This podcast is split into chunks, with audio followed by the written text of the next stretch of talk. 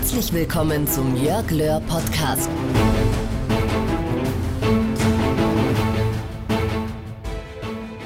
Die größte Revolution meiner Generation ist die Entdeckung der Tatsache, dass Menschen durch die Veränderung ihrer inneren Einstellung ihre äußeren Lebensumstände verbessern können.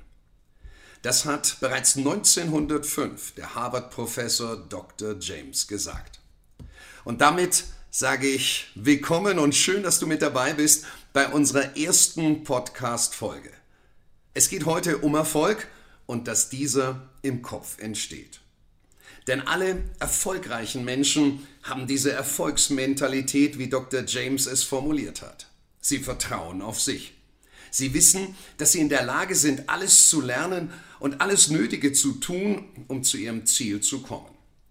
Und wenn man Erfolgsstories genauer betrachtet, wird man feststellen, dass Erfolgreiche stets nach dem sogenannten Relativitätsprinzip leben. Für sie ist die Welt, der Alltag, nun mal kein Wunschkonzert. Und Fakt ist, wir müssen mit der Welt so umgehen, wie sie ist. Und nicht so, wie wir sie uns wünschen, wie sie sein sollte oder könnte. Denn Wunschdenken bringt nichts. Aber mit Realitätssinn erleben wir, dass wir letztlich doch alles in der Hand haben. All unsere Entscheidungen, die unser Schicksal bestimmen. Und wir können, wenn wir wirklich wollen, jede Situation ändern. Denn wir können in jeder Situation zumindest aus drei Möglichkeiten wählen. Love it, leave it, change it. Verändere, was dir nicht gefällt. Das ist change it. Lass los, was dir nicht passt. Verlass also das Spielfeld, die Situation, wenn sie dir nicht mehr gefällt. Leave it. Und liebe das, was du tust. Love it. Und egal in welcher Epoche und unabhängig von ihrer Religion haben so viele schlaue Köpfe, Denker, Philosophen immer wieder diese eine Lebenserfahrung formuliert.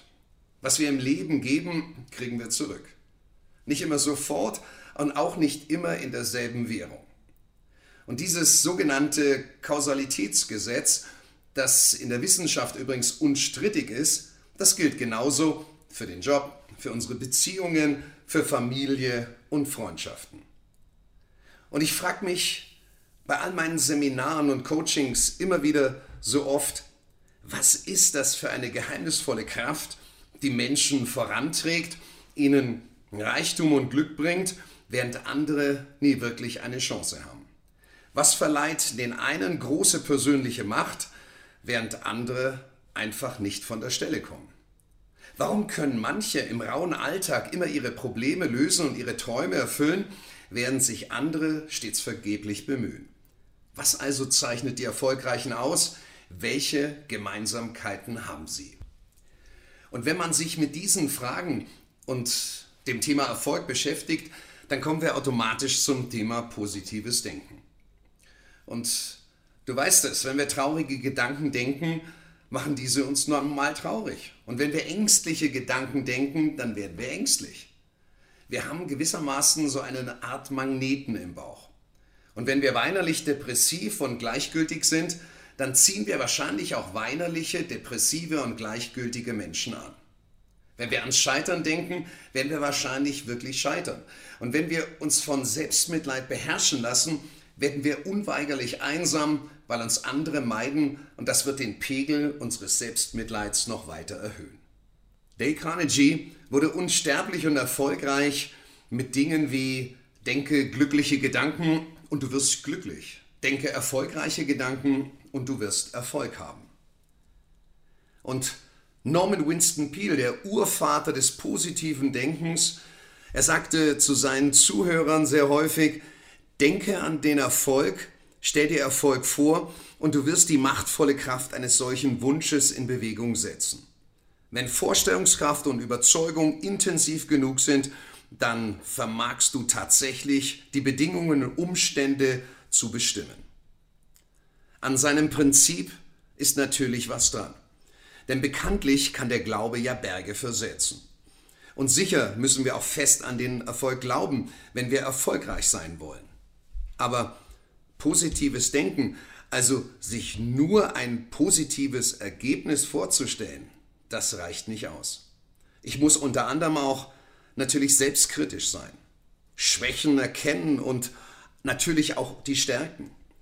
Und ich wäre sehr häufig von Teilnehmern in meinen Seminaren gefragt, wie finde ich denn meine Stärken heraus? Und neben dem Selbst- und dem Fremdbild gibt es dazu natürlich auch wirklich gute Tests. In meinem Buch Lebe deine Stärken habe ich mit der Uni Augsburg so einen Test gemacht. In den Notes findest du hier einen Link dazu. Doch zurück zu den Dingen, die wir einfach auch zum positiven Denken hinzufügen müssen.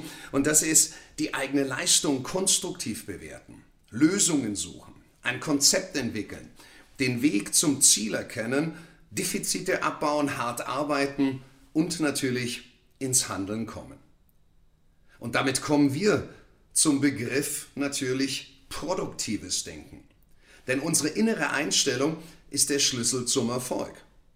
Selbstkritisch sein heißt nicht negativ sein.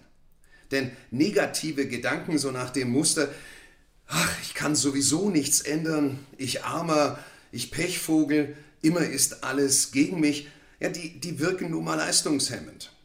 Wir müssen uns davon befreien. Wir müssen negative Gedanken, wie das geht sicherlich wieder voll daneben, durch produktive ersetzen. Das ist eine Gelegenheit. Da kann ich zeigen, dass. Und ihr kennt diese Menschen, die Mundwinkel haben, die von einer Erdanziehungskraft bedroht werden. Die Menschen, denen es eigentlich immer schlecht geht und manchmal besonders schlecht. Die mit selbstmitleidigem Wehklagen rumlaufen. Warum immer ich? Und da nützt auch ein positives Denken nichts, wie sicher scheint bald wieder mal die Sonne, sondern gefragt ist jetzt produktives Denken. Was kann ich tun, damit es mir bald besser geht? Und frag dich auch immer wieder, was muss ich als erstes tun, damit es mir bald besser geht? Nur dann komme ich wirklich ins Handeln.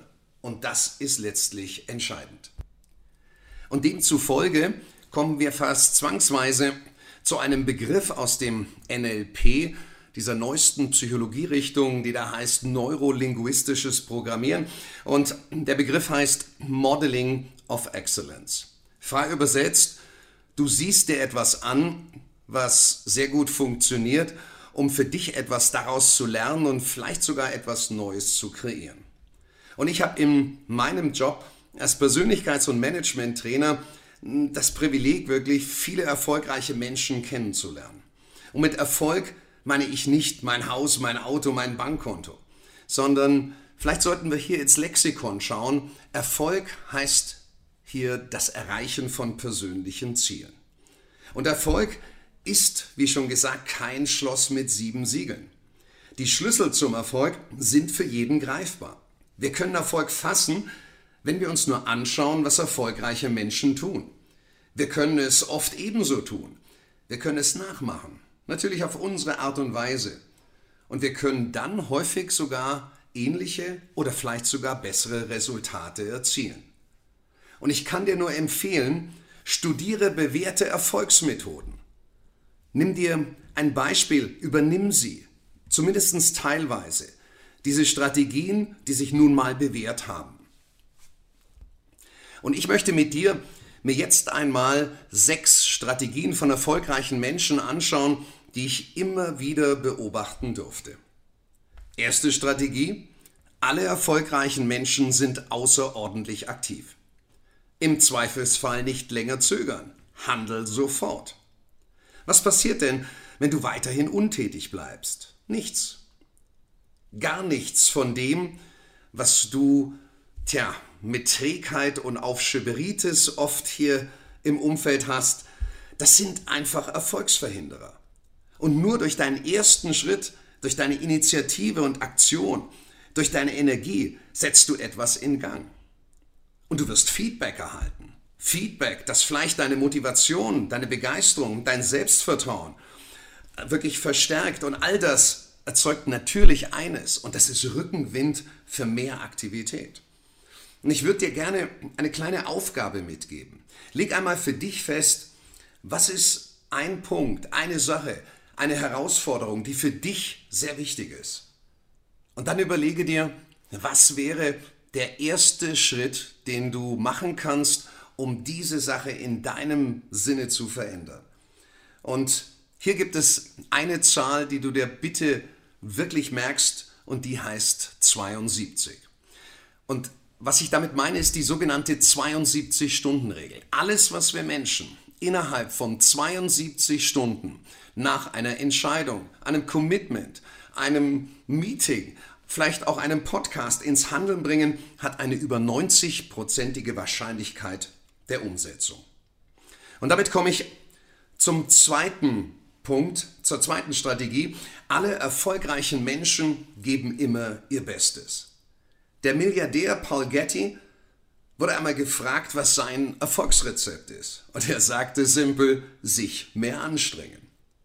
Ehrgeiz und die Macht des entscheidenden Wollens lassen einfach heutzutage keine halben Sachen mehr zu.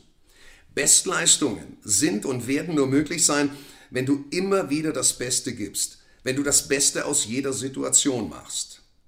Und vielleicht für uns tröstlich, The Winning Edge, dieser entscheidende Vorsprung, einer dieser amerikanischen Management-Theorien, fokussiert auf den kleinen Unterschied und die enormen großen Folgen.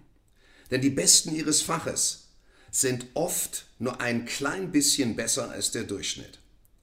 Aber machen sich immer wieder aufs Neue klar, drei bis fünf Prozent besser sein kann einen gewaltigen Unterschied in Sachen Erfolg ausmachen.